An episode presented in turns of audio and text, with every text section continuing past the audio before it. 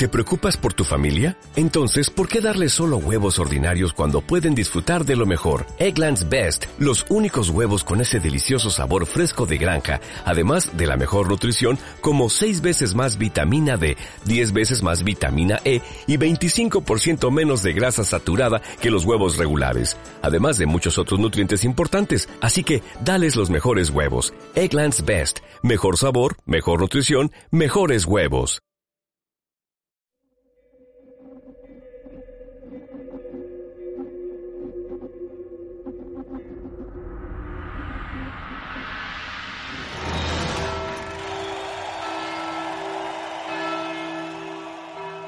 Es 1945 y la Segunda Guerra Mundial ha terminado. Hitler ha sido vencido, pero aún quedan más de 8 millones de nazis. Ahora, los aliados deben realizar interrogatorios para identificar a los criminales nazis, desde los protagonistas de la guerra hasta los vecinos. Lo que emerge es una asombrosa historia del ascenso y la caída del Tercer Reich desde una perspectiva única. Los propios nazis. Lo que están a punto de ver y oír se basa en sus verdaderos interrogatorios.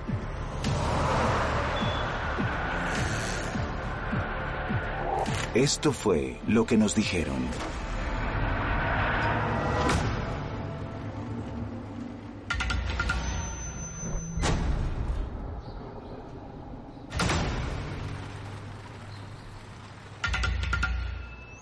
Mayo de 1945, Alemania se encuentra arruinada física y moralmente. El sueño del eje de conquistar al mundo ha terminado en una rendición incondicional. La derrota militar de Alemania fue el primer paso para derrotar el mal del nazismo. Unidas, las banderas de la libertad ondean por toda Europa. La segunda parte fue, en cierto modo, borrarlo de la mente de la gente. Las ruinas dentro de nosotros, dicen, son peores que las que nos rodean. Por primera vez, estos alemanes particulares, quienes habían sido partícipes activos durante el régimen nazi, están sentados frente a un estadounidense, un ruso o un inglés, quienes simplemente querían llegar a la raíz de cómo operaba esa nación.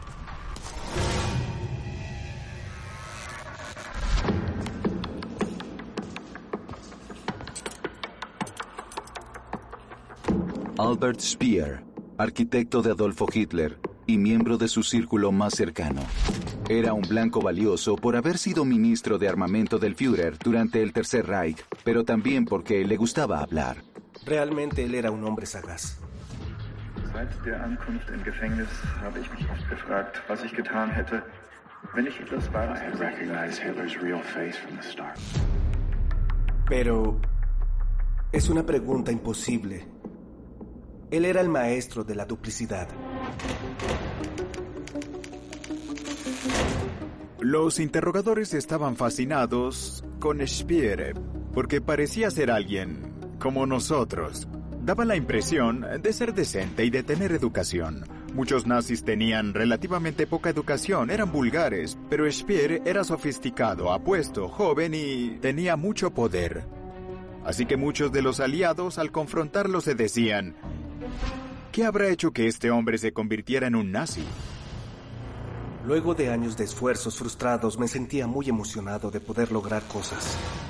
Yo habría vencido el alma para que me permitieran construir un edificio. Y hallé a mi comprador.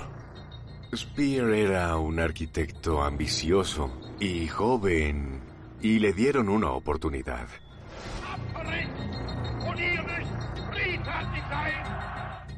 1933.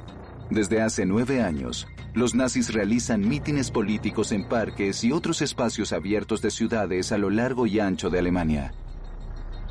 Ahora que Hitler es el canciller, desea una nueva obra al aire libre que le sirva para exhibir el poderío nazi.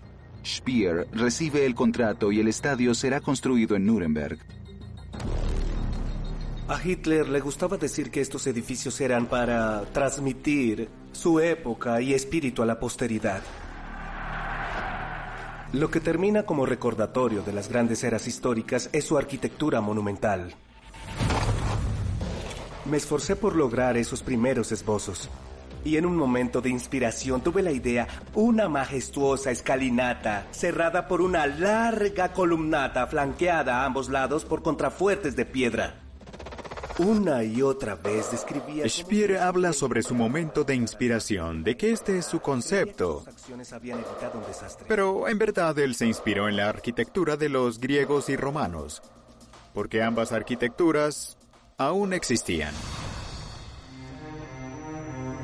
Había preparado un dibujo.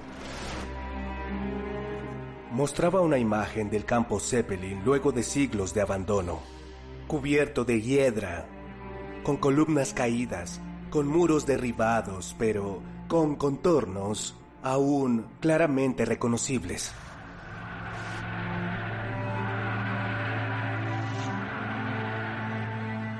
El campo Zeppelin estuvo listo en septiembre de 1934.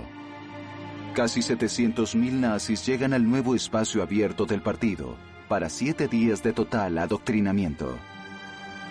El escenario estaba preparado para que la cineasta Leni Riefenstahl creara la más grandiosa herramienta de propaganda de Hitler, el triunfo de la voluntad.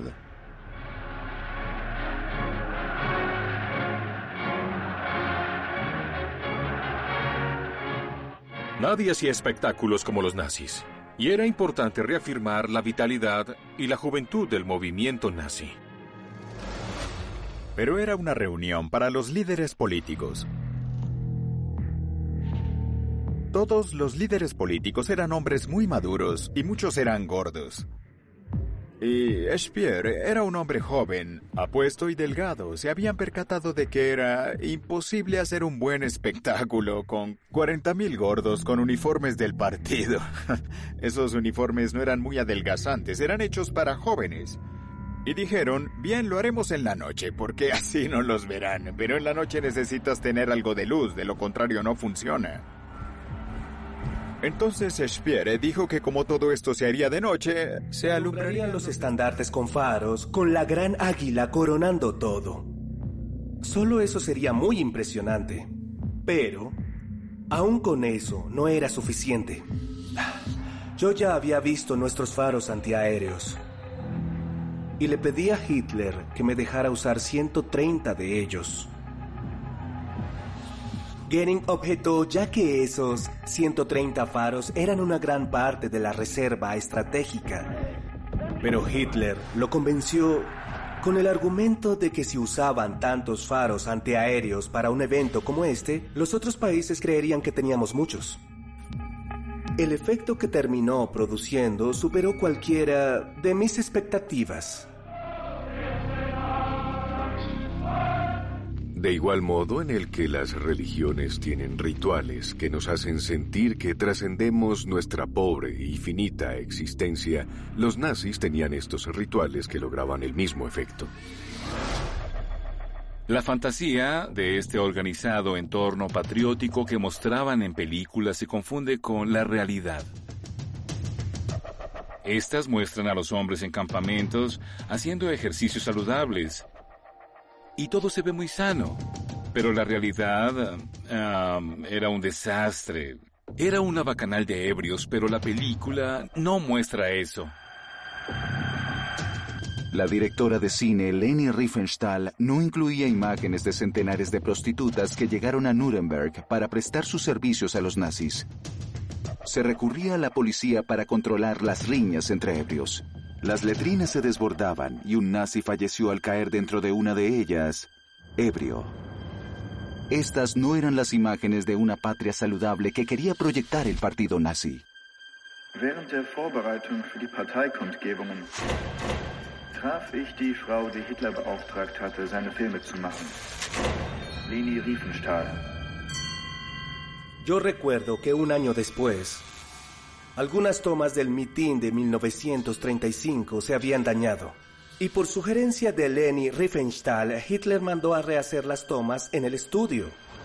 Me llamaron para recrear una sección del salón donde se había realizado el Congreso del Partido en el escenario. Lo iluminé con unos faros. El equipo de producción corría por aquí y por allá. Y Rudolf Hess llegó. Lo tomaron de primero. Debía pararse exactamente igual. Levantó la mano con solemnidad. Se volteó justo hacia donde habría estado Hitler. Se cuadró atento y gritó, mi líder, le doy la bienvenida en nombre del Congreso del Partido.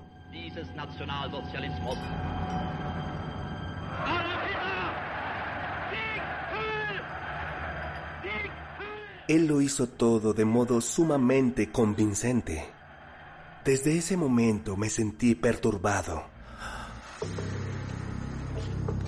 Speer usa esto como modo de decirle a los que lo interrogan que ese fue el momento en el que descubrió la verdadera naturaleza del nazismo, de que, en cierto sentido, es solo un acto. Yo no... no creo en lo que él dijo. Es decir, era imposible que él ya no se hubiera dado cuenta de que uno estaba involucrado en una increíble gran actuación.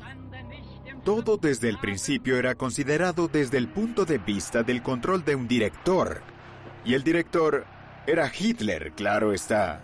Speer era más inteligente que la mayoría de los nazis. Él entendía que debía construir una narrativa que lo mostrara penitente y en cierto modo inocente. ¿Puede decirnos su nombre completo, por favor? Albert Speer.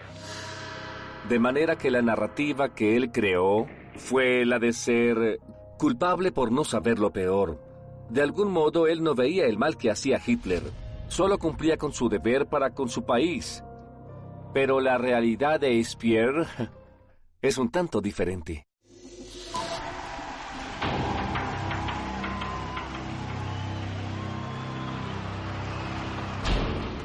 ...1945...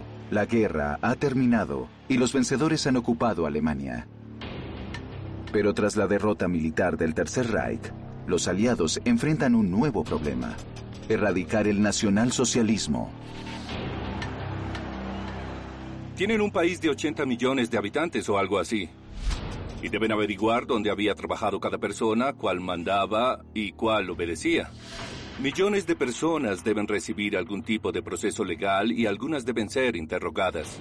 Así los aliados empiezan a averiguar qué pasó en Alemania en esos 12 años preguntando qué sucedió. Melita Mashman, 27 años.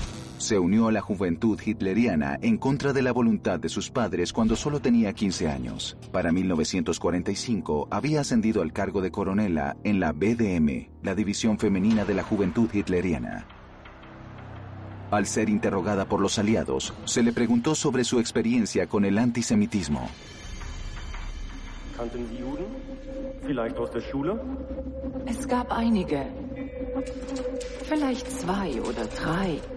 Una de las complejidades con las que se encontraron los interrogadores cuando interpelaron tanto a oficiales nazis de alto rango como a personas de rangos bajos como Melita es que llegar al meollo del problema era un asunto multifacético. Es war schwer klar zu sagen, wer didn't have any clear idea of who the Jews were. Russell Cohen era compañera nuestra.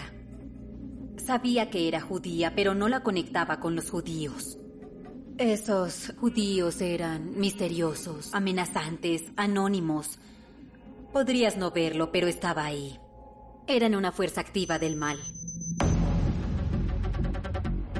Los judíos son estas criaturas míticas que trabajan por destruir los logros de los alemanes, los nórdicos y los arios también.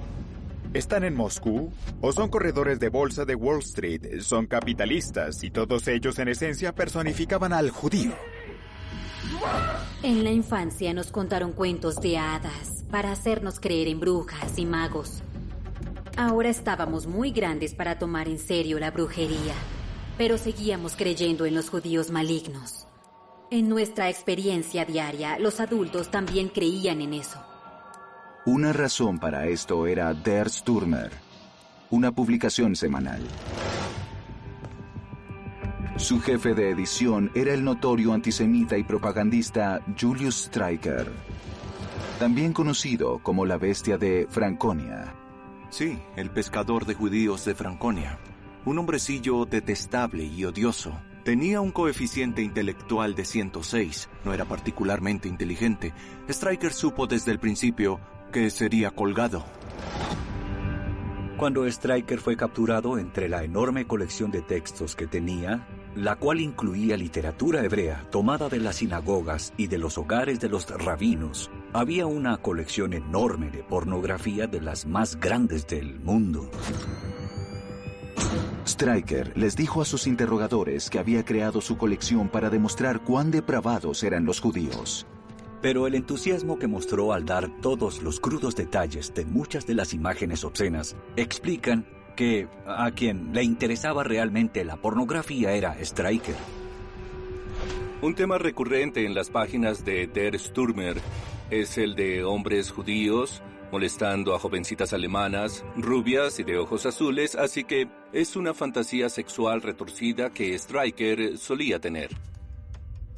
Ich habe Antisemitismus zu meinem Lebenswerk gemacht. Ich bin einer der führenden Experten auf diesem Gebiet. En lo personal no tengo ninguna animosidad hacia los judíos. Los conozco mejor de lo que se conocen ellos mismos. Adjunto al Der Stürmer hay una imprenta que no solo imprime los periódicos, sino que también publica otro tipo de material antisemita, incluyendo libros ilustrados para niños, diseñados para inculcarles odio por los judíos. Der Stürmer. Esa revista me daba náuseas. Nunca sostuve una copia. En las reuniones de liderazgo se decía que no debía dársela a los jóvenes. No objetábamos su tendencia política básica, claro está, sino su escandaloso mal gusto. Incluso Rudolf Hoss, el comandante de Auschwitz, objetaba el contenido de la revista de Stryker. Haben Sie jemals den Stürmer gelesen? Seit seiner ersten Veröffentlichung habe ich den Stürmer immer abgelehnt. Con su asqueroso sensacionalismo dirigido a los instintos más bajos del hombre y hacía un énfasis constante en lo sexual.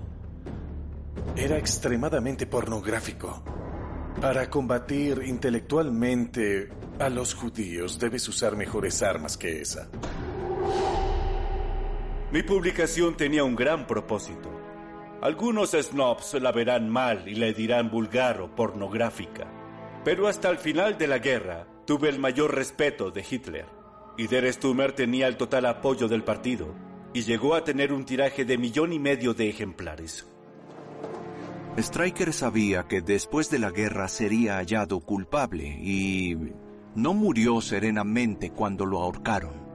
Sus últimas palabras antes de ser ahorcado fueron Sieg Heil para Adolfo Hitler.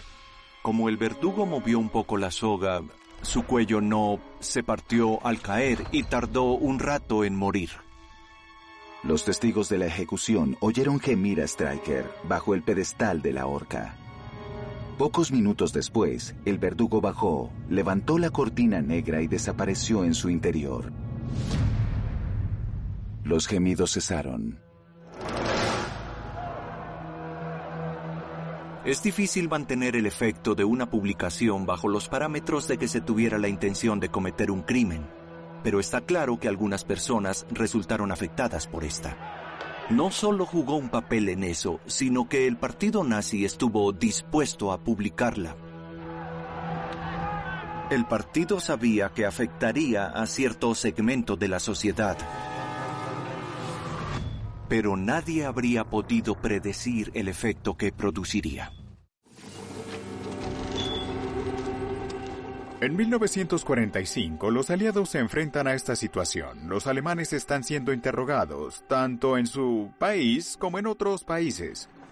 Los alemanes que habían sido acorralados estaban pagando sus crímenes desde los más altos líderes hasta otros que habían ocupado cargos menores.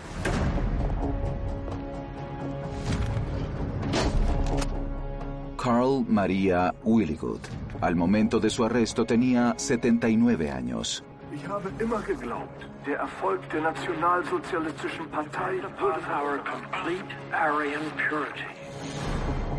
¿Para qué era el Reich sino para preservar eso. Él le contó a quienes lo interrogaban que desde 1933 hasta 1939 había dirigido el Departamento de Prehistoria e Historia Temprana en la Oficina de Raza y Asentamientos de las SS.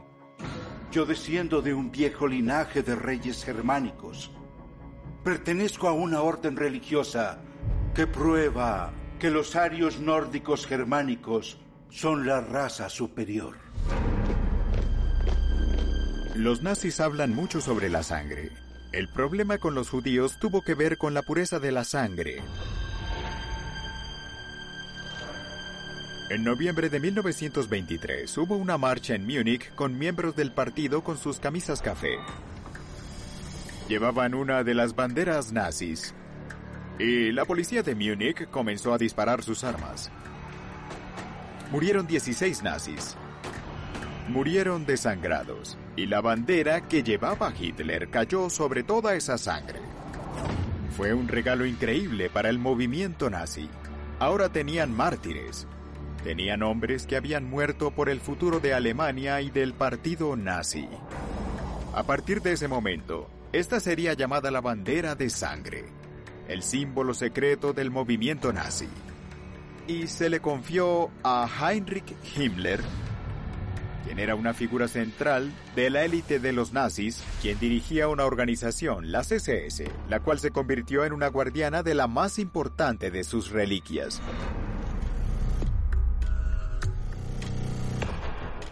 Himmler sabía el poder que tenían los símbolos.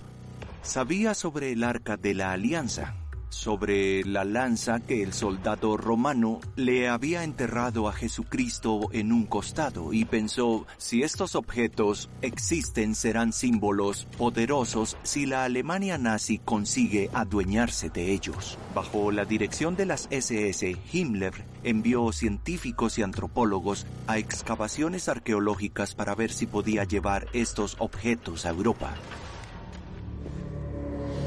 A principios de 1933 fui designado a un cargo oficial en las SS para hacer investigación prehistórica. ¿Investigación prehistórica? Por supuesto. Runas.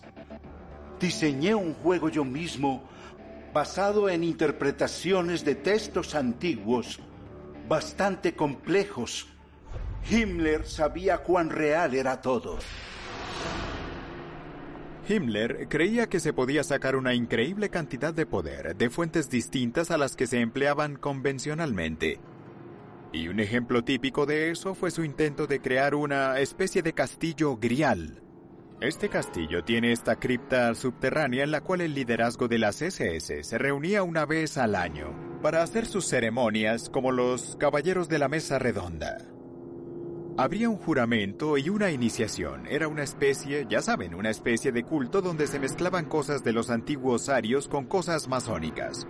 Una persona como Willy Wood era muy útil para eso, porque los locos eran necesarios para dar la energía cotidiana requerida para crear este centro de cultos. Pero los nazis descubrieron en 1938 que Willy Wood estaba en un manicomio. Ciertos registros indicaban que Willygood había sido confinado a un sanatorio en 1924 por insistencia de su esposa. El reporte mencionaba conducta excéntrica y episodios de violencia doméstica.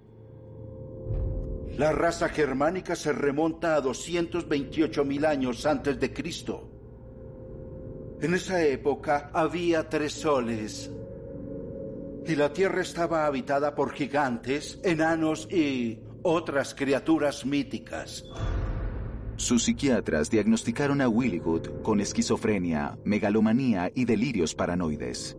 Era evidente que Willygood estaba desequilibrado mentalmente. Eso podría explicar su ruptura con el patrón de conducta posbélico usual, el cual habría sido distanciarse de una figura como Henry Himmler, no alardear de ser cercano a él. Himmler lo sabía tan bien como yo. Soy del linaje germánico real y a la larga, solo eso importa.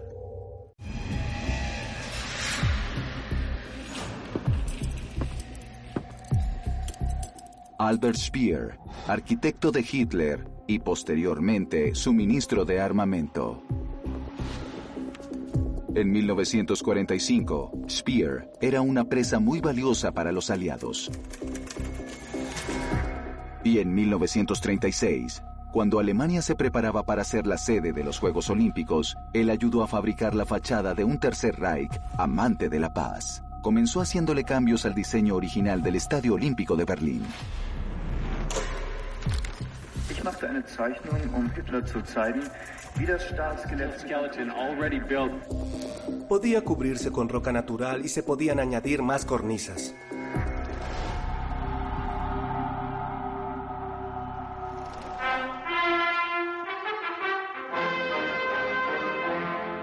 Las Olimpiadas eran una oportunidad de oro para poder seguir prolongando esta mentira sobre Alemania. Era un tanto riesgoso, pues había muchos reportes de que estaban persiguiendo a los judíos en Alemania. Entonces los visitantes extranjeros, ¿qué iban a ver?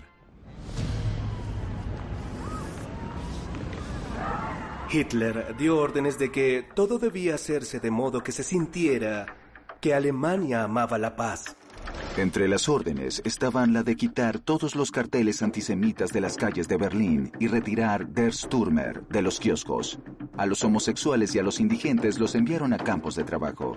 Siete mil prostitutas fueron despachadas a Berlín, mientras personal especial de la BDM, la división femenina de la juventud hitleriana, era reclutado para prestar servicios a los atletas masculinos. Eran encuentros que ocurrían en una sección de la Villa Olímpica que adoptó el sobrenombre de El Jardín del Amor.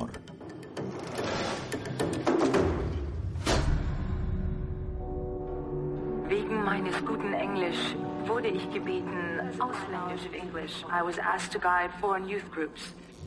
Chicos y chicas de todo el mundo. En el momento de las Olimpiadas, Melita Mashman tenía 18 años, era miembro de la BDM y una nazi dedicada. Melita le contó a sus interrogadores que le habían ordenado ser cordial y entusiasta, pero que evitara ciertos temas con los visitantes extranjeros. Las discusiones políticas eran escasas. Si surgían llegábamos pronto a un acuerdo. Déjenos vivir en nuestro país según las leyes que queremos seguir y usted viva en su país según sus leyes. Cualquier extranjero que hiciera preguntas sobre la vida de los judíos en la Alemania nazi era enviado directamente a la Gestapo para ser interrogado. Esos individuos luego eran vigilados durante el resto de su estadía.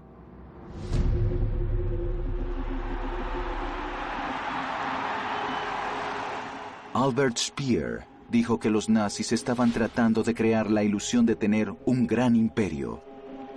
Para vincular al Tercer Reich con la antigua Grecia, los nazis inventaron el ahora icónico traslado por relevo de la llama olímpica que comienza en Atenas y termina en la ciudad huésped. Speer les contó a sus interrogadores que el el mismísimo Hitler siguió los Juegos Atléticos con gran entusiasmo. Cada una de las victorias alemanas, y hubo un sorprendente número, lo hicieron feliz.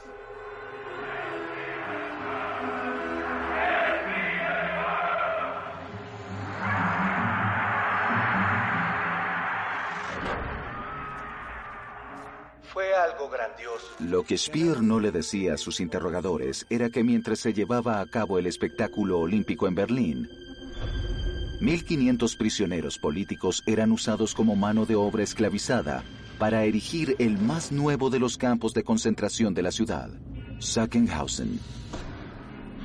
El lugar se encontraba a casi 29 kilómetros de Berlín, lejos de la mirada de los extranjeros.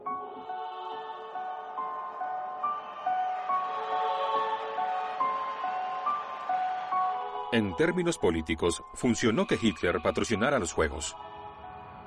Los visitantes extranjeros dijeron, los alemanes lo están haciendo bien. Quedaron sorprendidos de todo lo que había logrado Hitler. Los nuevos edificios, la nueva imagen, la sensación de que había reglamentación en Alemania. Realmente parecía que el fascismo podría ofrecer un futuro mejor.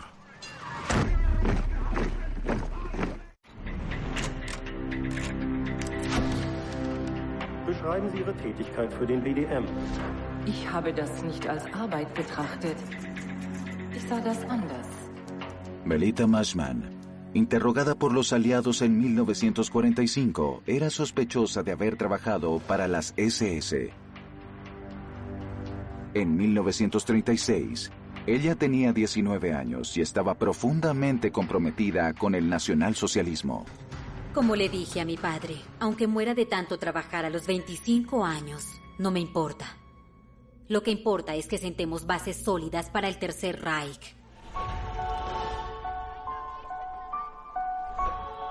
Los adolescentes andan en la búsqueda de quiénes son, de un sentido de identidad, de tener una vida significativa y un medio para ello es unirse a un movimiento. Y pueden ser movimientos maravillosos. Muchos jóvenes se unen al movimiento de derechos civiles.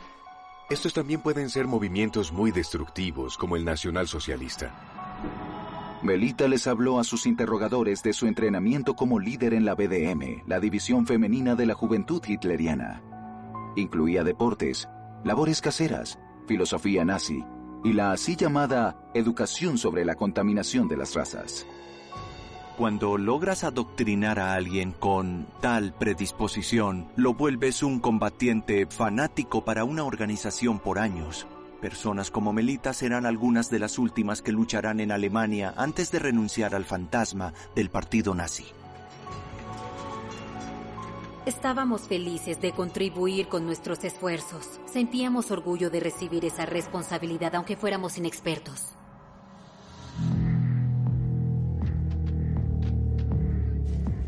Los líderes juveniles nazis fomentaban los embarazos ilegítimos aún entre las adolescentes, siempre y cuando las relaciones sexuales fueran entre arios.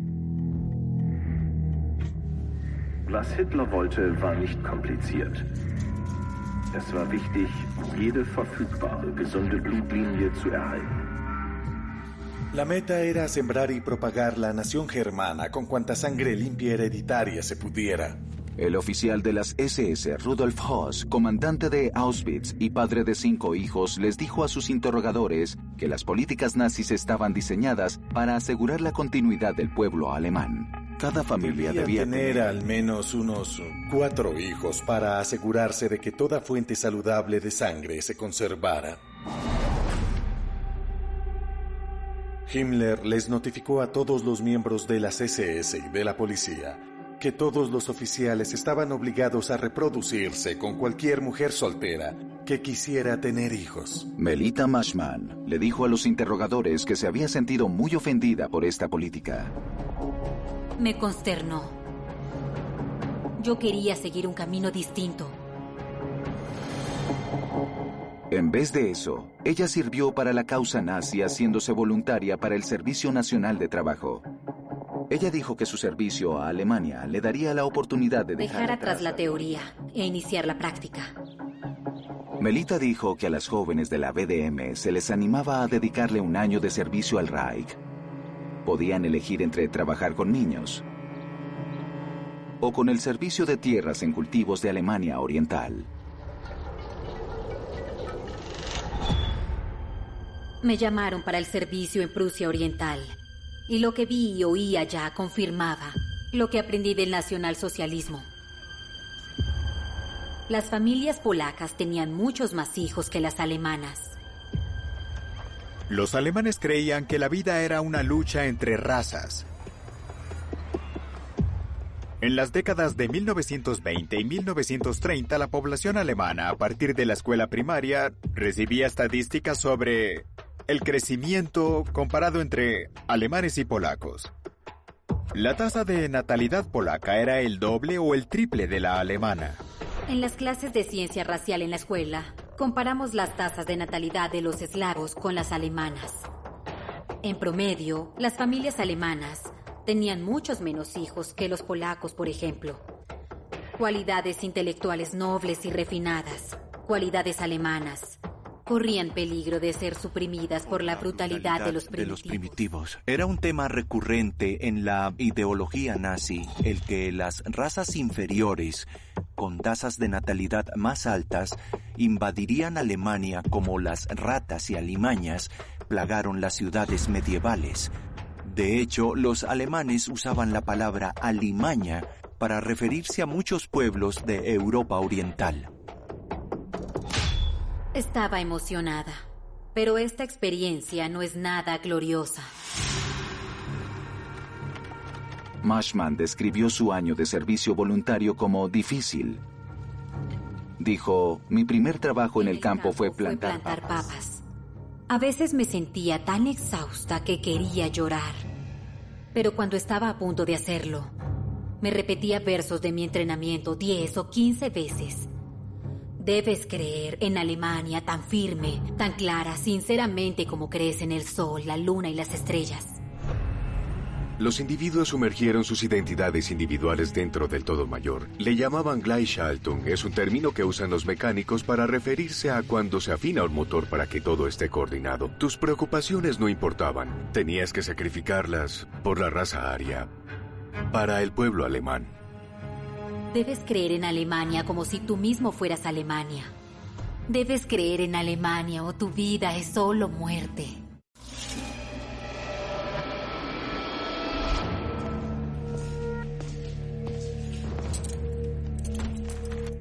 Ich habe mich oft gefragt, was ich getan hätte, wenn ich Hitlers warme Hitler's real face. La respuesta es desalentadora. Mi cargo como arquitecto de Hitler se había vuelto indispensable. Albert Speer insistía en no haber sido el responsable directo de la opresión contra los judíos, pero dijo que como, como miembro importante del liderazgo del Reich, debo compartir toda la responsabilidad por todo lo que pasó. Él jugó un juego complicado y muy engañoso. Por un lado, parecía estar arrepentido, pero al mismo tiempo uh, nunca reconoció haber hecho nada ni haber estado al tanto de todo.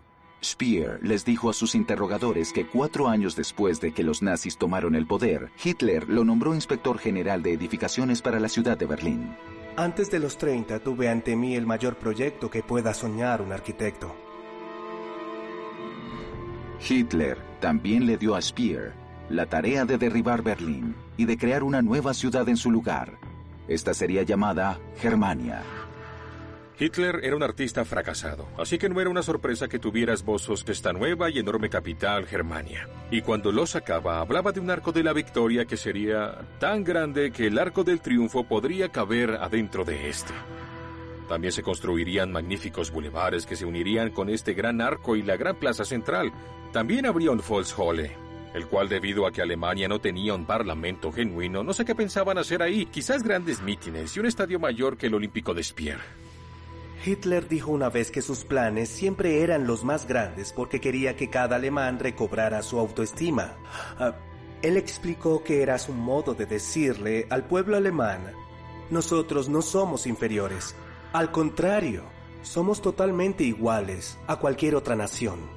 Lo interesante es que un día el padre de Albert entró a su oficina cuando él tenía todos esos planos en la mesa y le preguntó, Hijo, ¿qué es eso? Y él dijo, es del Führer y mío, es el plano del nuevo Berlín, se llamará Germania.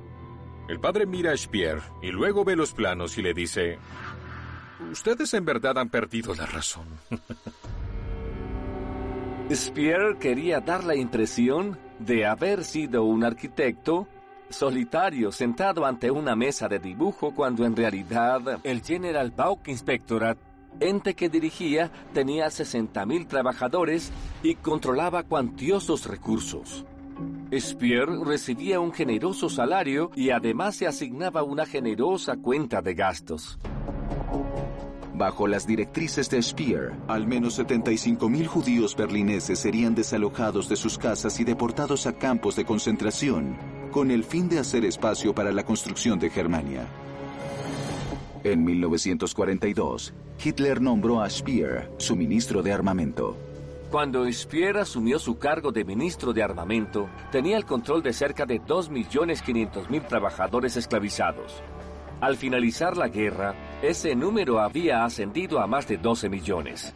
Speer quería convencer a todos de que la responsabilidad por el uso de mano de obra esclavizada había sido de otros ministerios y que él solo había sido una figura incidental en todo el proceso.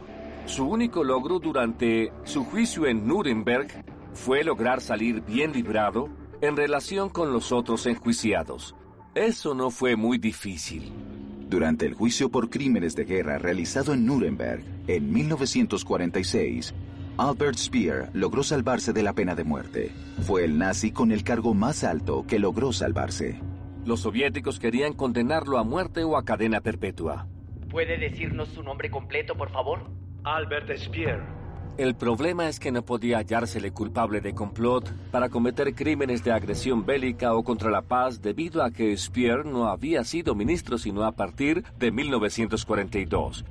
Y como los británicos y los estadounidenses por alguna razón empatizaban con él, le fue dada una suerte de sentencia de compromiso de 20 años. Él sí aceptó cierto grado de responsabilidad y esto causó mucho antagonismo entre él y los otros enjuiciados. Dudo que eso le importara porque su intención había sido separarse del resto de los defendidos.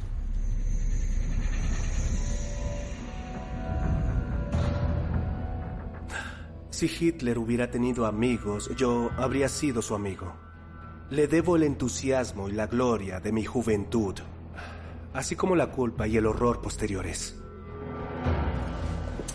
Speer había servido a un régimen criminal, pero de algún modo había sido ciego a su criminalidad.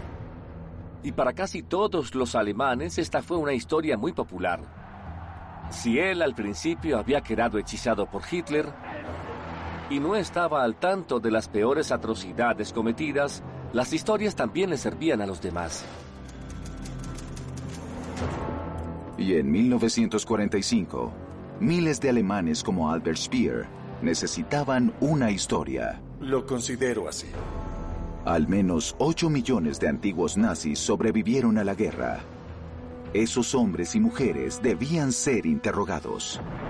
En los próximos capítulos de esta serie de seis partes, los últimos días de los nazis. Yo estaba convencida de nuestra posición moral superior. Cualquier grupo de saboteadores verdaderos o potenciales debía ser fusilado. Cualquier grupo de agitadores verdaderos o potenciales debía morir. Tengo la conciencia limpia sobre lo que yo hice. Simplemente cumplía con mi deber. ¿Quién era para cuestionar lo que se hacía? Todos ellos al final fueron tan culpables como Hitler por seguir de la corriente a esta locura. Ellos la fomentaron y fueron los que la hicieron suceder.